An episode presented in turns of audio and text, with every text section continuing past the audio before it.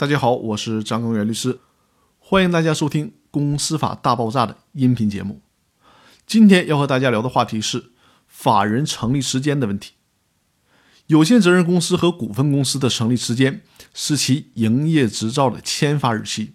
关于这个问题，在公司法的第七条第一款是这样体现的：依法设立的公司由公司登记机关发给公司营业执照，公司营业执照签发日期为。公司成立日期。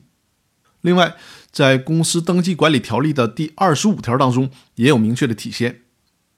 第二十五条当中规定，依法设立的公司由公司登记机关发给企业法人营业执照，公司营业执照签发日期为公司的成立日期。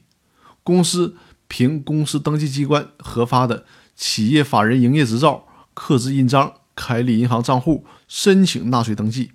提示大家注意的是。在法人设立期间，法人还没有成立，这个时候是不具备权利能力和行为能力的。这就如同一个生命是正在孕育当中，还没有真正生产出来。那在这个过程当中，如果发起人或筹备人为了法人的利益，以尚未设立的法人的名义从事一些民事行为，比如说为筹建公司租房子、搞装修、进设备等等。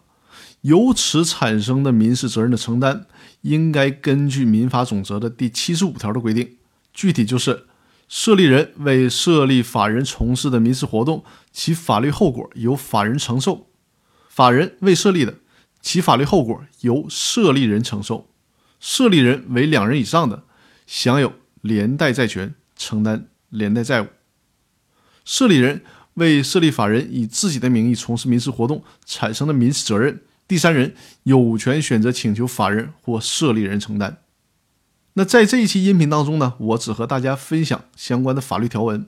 其实有关法人设立的问题还有很多的内容要分享。关于这个问题，会放在之后的篇幅当中和大家论述。